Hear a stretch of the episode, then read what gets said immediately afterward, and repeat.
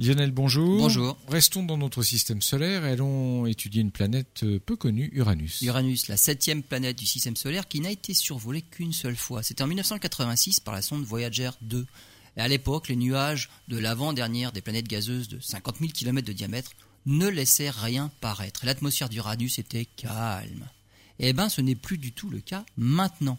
Depuis quelques années, on peut observer dans les nuages d'Uranus de véritables tempêtes précisément depuis que la planète est passée à l'équinoxe en 2007. Cet été, là, le dernier par contre, une équipe d'astronomes qui observait Uranus avec un des télescopes de 10 mètres américains installés à Hawaï, et d'après les premières mesures, la tempête, il y a une tempête qui surgit des profondeurs et sa forte luminosité pourrait être provoquée par une remontée de glace de méthane dans la tropopause, la partie supérieure de l'atmosphère. Les astronomes amateurs, même amateurs, hein, équipés d'instruments d'au moins 30 cm de diamètre, peuvent également suivre l'évolution des tempêtes. En prenant des pauses espacées dans le temps, on peut mettre en évidence la rotation de la planète avec comme point de repère ces fameux nuages clairs.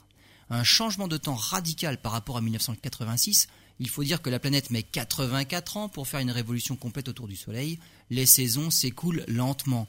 La sonde Voyager est passée à un moment où le calme régnait sur Uranus on ne peut maintenant suivre, on peut maintenant suivre la météo d'Uranus depuis la Terre. Mais à près de 3 milliards de kilomètres, les détails sont vraiment tout petits.